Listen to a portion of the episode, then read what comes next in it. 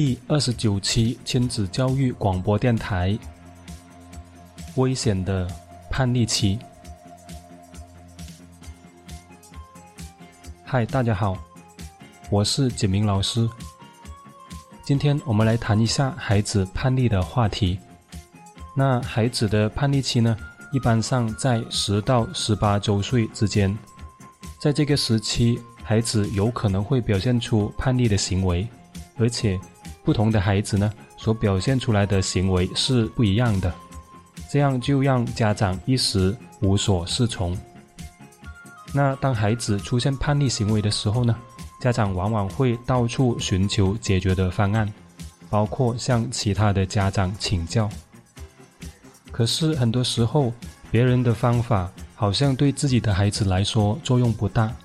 有时我们也会觉得自己孩子跟别人的情况是不大相同的，直接套用别人的方法不一定管用。那其实，在简明老师看来，不管孩子的叛逆行为所表现出来有多少种形式都好，他们都离不开几个最根本的冲突。这几个为数不多的冲突，是造成孩子叛逆的本质原因。孩子表现出来的种种不同的行为，在底层都只是由这几个有限的冲突所造成的。所以，要解决孩子某一个叛逆的行为，不能够直接扑过去解决他的行为本身，而是要找到问题的根源，解决底层的冲突。底层的冲突没有解决。外在的叛逆行为，即便被你一时压下去，过不久，它也是会死灰复燃的，或者他会通过其他的方式表现出来。如果把底层的冲突解决了，就是在源头上把问题的种子给灭掉，不但能够把已经显化的叛逆行为解决掉，其他的叛逆行为也不会被激活，这个才是治本的方案。所以，本期播客，景明老师先从一个实际的案例开始切入，让大家初步了解到造成孩子叛逆的其中一个底层的原因是什么。这样必将有利于我们以后去面对孩子的叛逆行为。好，接下来就让我们听一下这个指导的录音吧。今天有位家长呢来。向我请教，说他的孩子呢从家里偷了两千块钱，然后拿到学校里边分给他的同学。一开始呢孩子还不承认，然后后来孩子的爸爸呢把孩子给揍一顿，然后孩子才承认这个事情。这位老爸呢就非常的气愤，觉得说这个事情是不可原谅的。批了孩子一顿之后呢，然后把这个事情告诉给啊所有的亲人，然后还专门跑到学校里边跟班主任老师讲。然后呢，啊班主任老师呢就觉得这个事情很严重，就对孩子进行批评教育。同时呢，在班上也宣布孩子的这些事情。现在呢，整个班级，甚至其他班上整个年级的人都知道孩子做了一件这样的事情。然后呢，老师还把孩子这样的一种行为定性为道德败坏，所以目前的孩子呢是处在一种非常沮丧、无助的一种状态。据我后续的了解呢，就是这个孩子呢，他今年是十一岁，那之前一直都是跟着爷爷奶奶在生活，父母在外地工作，啊，无暇去教养他的孩子。那孩子平时就有一些的调皮这样子。那相信大家听到这件事情的时候呢，都会觉得说。啊，这位老爸的处理是欠妥当的。那我听到这个事情的时候呢，我也觉得很生气。我觉得为什么这个老爸会做出这样愚蠢的事情？然后也会觉得说，这位老师怎么竟然也会做出这么愚蠢的事情呢？站在这位老爸的角度，他认为孩子的问题是很严重的，否则的话，他都不会这样子大张旗鼓的对孩子进行批判，因为他觉得偷钱是一件很严重的事情，孩子这么小就偷这么多钱。以后还能得了吗？小时偷针，大时偷金。那现在不马上斩断他这个隐患的话，以后还得了吗？所以他就对孩子这个事情就觉得不可能轻易的放过。其实，在我看来，这种行为其实就是一种的极其不负责任的一种行为。平时他就没有很好的去教养孩子，然后等孩子出现问题的时候呢，就把所有的责任都推给孩子了。他没有去检讨他自己到底有没有尽到一个父亲的责任，却对孩子这个行为呢感到深恶痛绝，觉得孩子的这个问题呢是孩子犯了严重的错误。其实那个场景就类似于一些警察的不作为，然后放纵了一些人去犯法，然后一段时间之后，哦，他就发现这个情况越来越严重了，然后呢，就去把这些人给抓起来，然后把一切的罪状都归咎在这些人的身上。然后我们曾经见过的就是。有些地方他们会有一些的红灯区，然后呢，平时那些警察呢，啊，都是不管不问的，然后一旦到了媒体曝光的时候呢，他们就兴冲冲的冲过去，把所有的人给抓起来，然后把所有的罪状都扣给那些人身上，说他们违法乱纪，太不像话了，这样子，所以这个。孩子的老爸，他的行为其实就是跟这些不作为的警察是一样的。然后呢，来到老师这一块，他也是认定孩子的问题是很严重的。他觉得说偷钱是一件很严重的事情，并且我的学生竟然做出这样的事情，并且还带动这么多同学参与。这样的事情在我班上发生，我脸上往哪搁啊？所以他就会带着对孩子的怪罪、埋怨来处理这个事情。然后呢，他也担心哦，其他的同学会受到他的影响，所以呢，就希望大家跟这个孩子能够划清界限，所以他才会对孩子有这样的一种批判。跟班上所有人讲，这个孩子道德败坏，所以他是担心他的班上的孩子也会因此而受到负面的影响，所以他就拿这个孩子作为一个典型进行批判，以儆效尤，啊，让其他的孩子能够洁身自爱，能够不犯同样的错误。那么这个其实归根到底就是这个老师呢，为了自己的一些私利私欲也好，他就是做出这样的一种牺牲个别孩子的利益，成全他的目的的这样的一种行为。实际上呢，孩子拿家里的钱，他在做这个事情之前，他是并没有意识到这个问题的严重性。然后呢，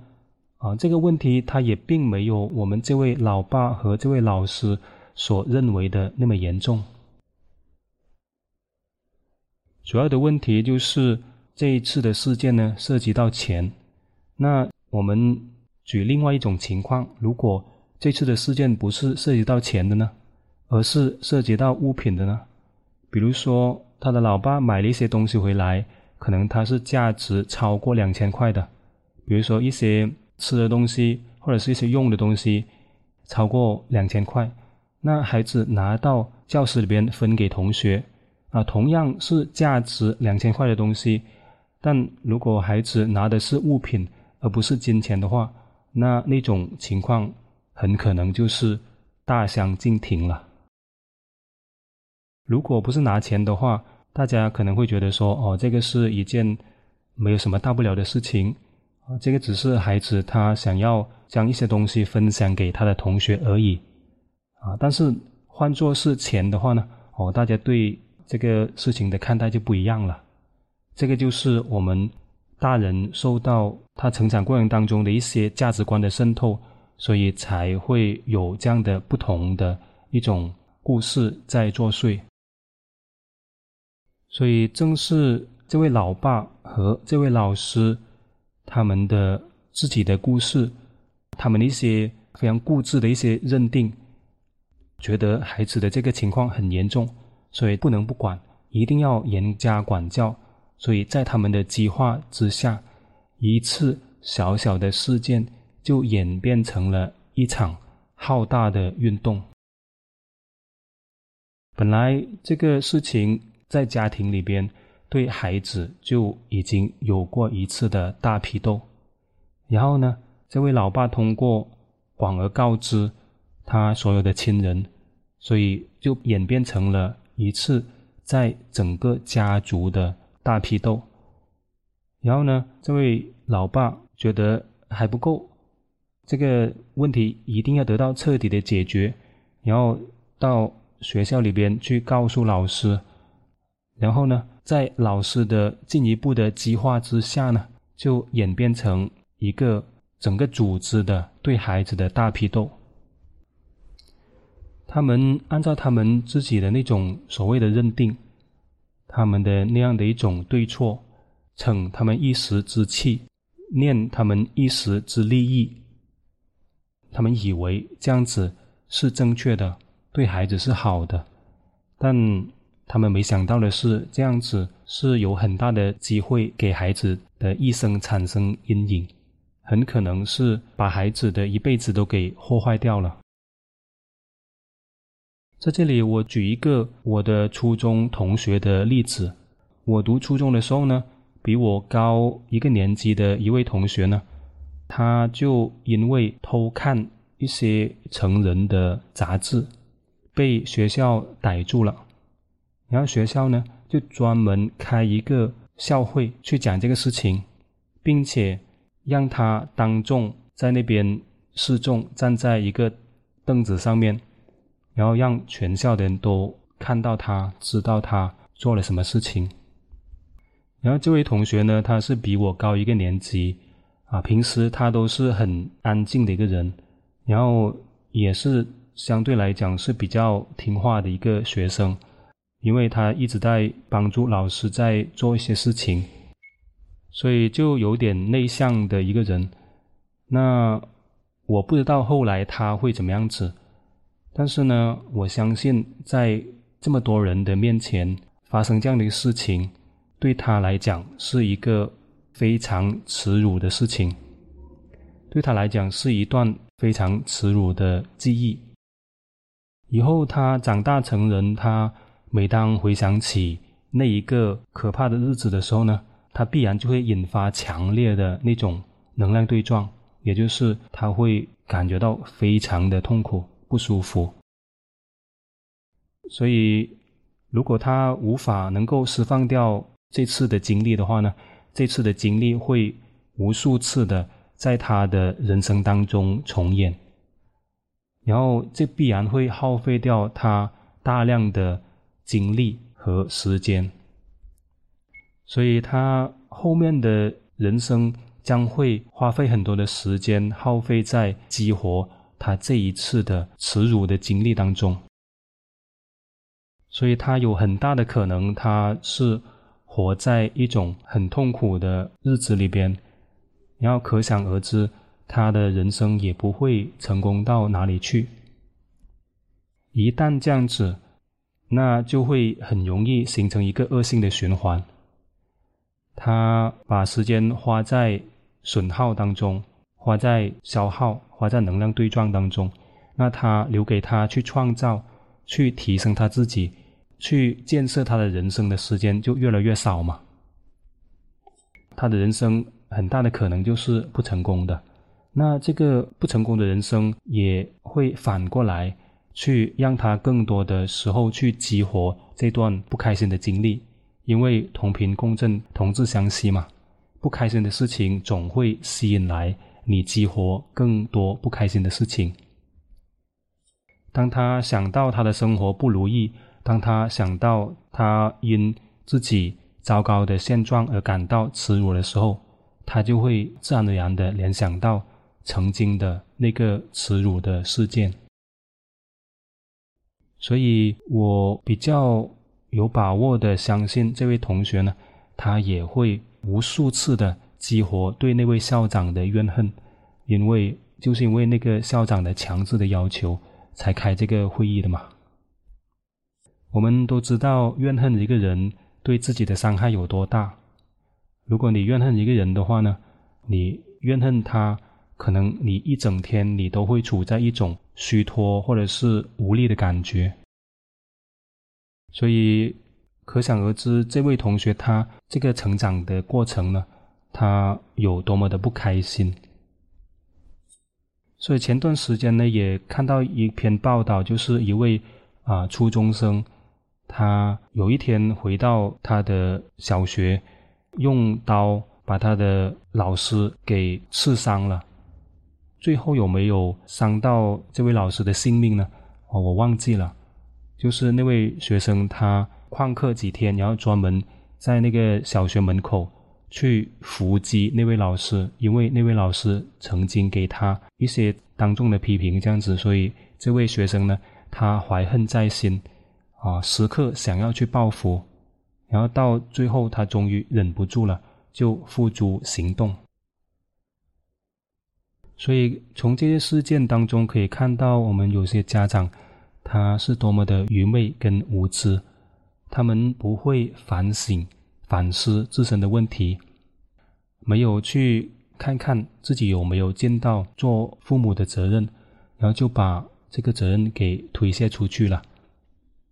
然后呢，我们一些大人呢，我们为了自己的脸面，为了维护所谓的味道式的形象，而不顾孩子的感受，所以他们往往会做出所谓的大义灭亲呐。然后我。这样子对你就是为你好啊！如果我不这样子做的话，你以后可能就走上不归路了。所以他们坚信他们所相信的是正确的，因为他们如此的在乎这个对错，所以他们不惜伤害孩子的感受。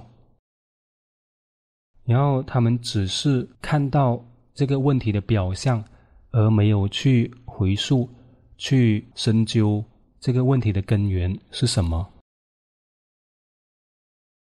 为什么我会讲这个个别的事件呢？哦，不是说我们很多人，我们很多啊家庭，他们可能会发生这样的问题，所以我在讲，啊不是，而是我们需要从这个问题的表象当中，要找到那个问题的本质是什么。所以我相信有一些家长，他们听到这个呃事件的时候呢，他们除了对这个老爸的处理的手法和这位老师的这个处理的手法觉得不认同以外呢，他们可能会觉得说，如果是我的孩子出现这样的问题呢，我是不会这样子用粗暴的方法去对待的。所以他们啊也没有太大的那种触动，他们觉得说。哦，我的孩子不会这样子，但这个只是问题的表象而已，它底层的那个根源呢，才是我们最值得去关注的。底层的那个根源，它可以引发不同的表象，就是同样的一个问题，同样的一个本质，它会引发不同的一种叛逆的行为。比如说偷钱，比如说他去做一些危险的事情、违法的事情，这样子。所以，如果你的孩子也存在这样的一些问题的话呢，他即便他没有像这位孩子一样他偷钱，那他很可能也会做出其他的一些叛逆的行为。然后呢，这些不同的叛逆行为呢，他都回归到一个共同的本质上。孩子任何的叛逆行为呢，基本上都是因为孩子进入叛逆期的时候，他面临的种种的困惑和冲突，然后他无法得到疏解、引导、满足的话呢，那他就会在行为上表现为一种的反向和过激。呃，在我们的爱叛逆课程里边呢，就提到在叛逆期里边，孩子。主要存在的三大冲突，那只要把这个三大冲突给解决掉的话呢，那孩子的叛逆的行为呢就能够得到解决。根据今天所举的这个偷钱的这个案例呢，那它就是跟其中的一个冲突有关。这个冲突就是孩子的特立独行和。和光同尘的冲突，特立独行就是孩子想要表现他自己的独特性，表现自己的不一样。和光同尘呢，就是他需要得到朋辈的认同，那么他就需要在行为上啊，在言谈上啊，表现出合群的一些行为模式，所以。特立独行就是他想要表现自己很不一样，想要标新立异，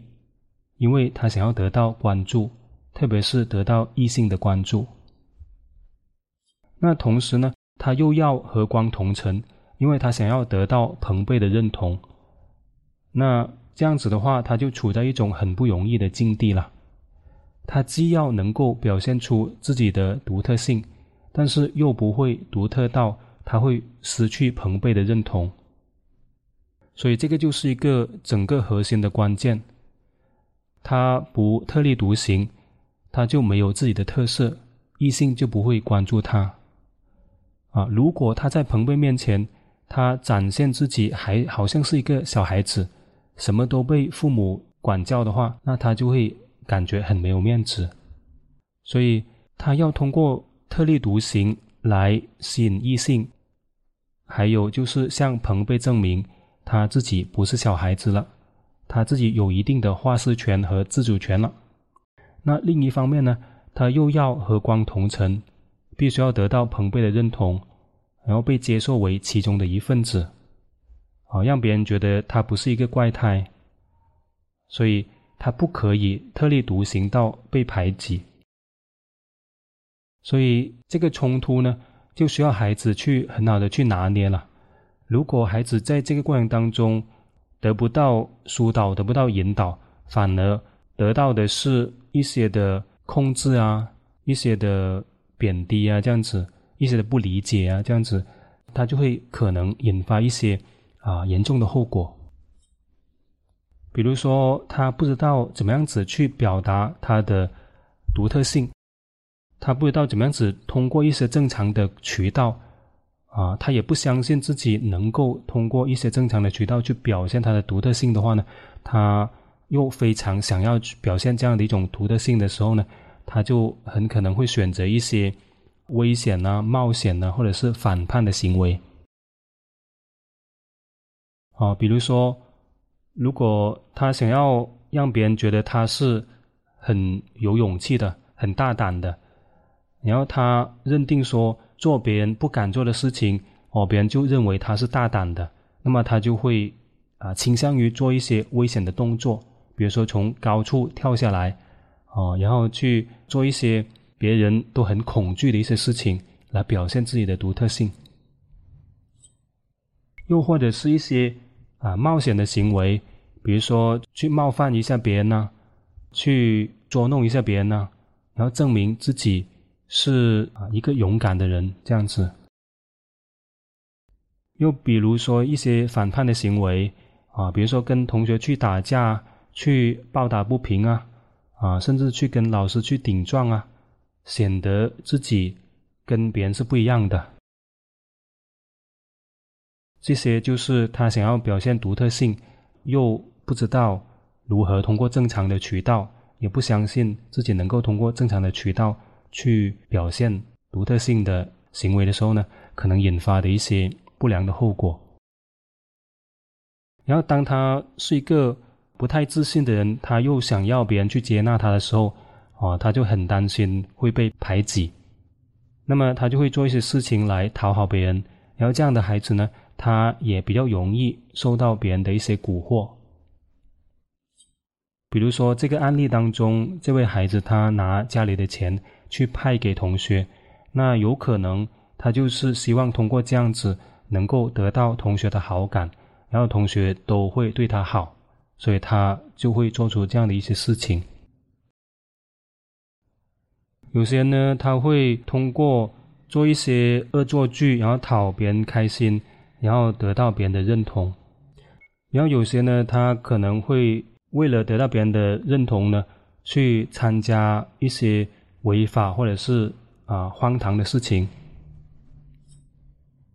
比如说，大家都抽烟，如果你不抽烟的话，你就不合群啊。甚至有一些可能会尝试毒品。所以可以是同样的一个冲突，比如说刚才所讲的，他特立独行和和光同尘的这个冲突，他如果处理不好的话，他有可能会演化成各种不同的外在表现，有做危险动作的，有偷东西的，有跟同学打架的，有去违法犯罪的，有去做损人不利己的事情的。等等，这些行为，他们都是由同一个本质的冲突所引发的。所以，如果你的孩子他无法很好的去处理这个冲突的话，哦，他可能不大会偷钱，因为你对钱管得比较严，这方面对他啊教育的比较好，那么他就可能选择其他的、其他的一些管道去表现他的这样的一些独特性。所以，作为父母的，特别是在孩子的叛逆期里边，你要去懂得怎么样子帮助孩子去消除这个冲突，怎么样子让这个冲突能够得到缓解，让他不至于造成一些负面的影响。只有孩子的这个自我表现的需求得到满足、疏导或者是解决的时候呢，同时他自己呢，也能够学会在。保有自己的个性的同时，哦，能够拥有足够的自信心，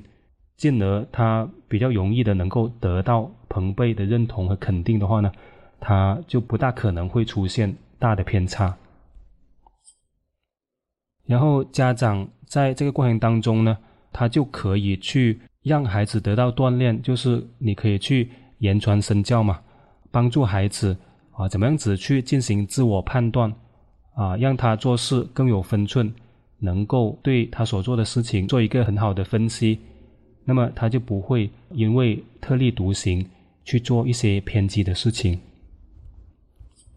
所以这个就需要家长去了解这个叛逆期的孩子的这些心理的特征，然后呢，也需要去了解到底哪一些的冲突是导致孩子的这个叛逆的行为的。然后我们怎么样子去判断哪些行为啊是叛逆的行为，哪些行为它只是属于孩子的一种情绪的反馈而已。所以在叛逆期里边，如果父母处理的不好，他就是一个危险的时期，哦，并且这个时期呢，孩子的进步他是得不到保证的。比如说，在叛逆期里边，最容易造成困惑的就是孩子跟同学的关系、跟家长的关系、跟学习的关系。那么这三大关系没有处理的好的话，就会对孩子的成长造成困扰。因为孩子在学生时期，他就主要就活在这三种的关系当中。如果父母能够学会如何去处理孩子在这个叛逆期当中的种种的冲突，那么孩子就能够顺利的度过。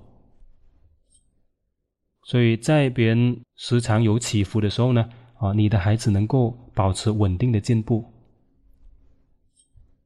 啊，如果你无法给孩子足够而正确的引导的时候呢，那么孩子他只能够受到外界的影响，在各种不确定的条件底下呢，在这些影响底下呢，在成长，所以他就比较容易的会起伏、跌跌撞撞的。好，今天暂时就讲这么多。最主要的目的呢，就是让大家看到说，这个孩子做出的一些我们看来很严重的事情，那其实他并没有我们想象的那么严重。第二个呢，就是让大家看到说，孩子的不同的叛逆行为呢，他很可能他是由共同的一些冲突造成的。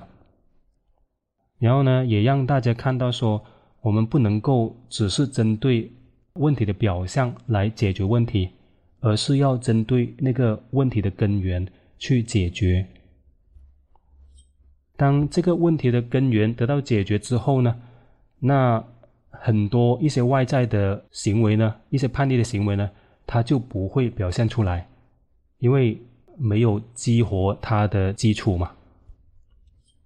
就好像刚才讲到的。如果孩子能够处理好这个特立独行跟和光同尘的这个冲突的话呢，那么他就不会胡乱的去为了表现自己的独特性，做出种种危险、冒险和反叛的行为。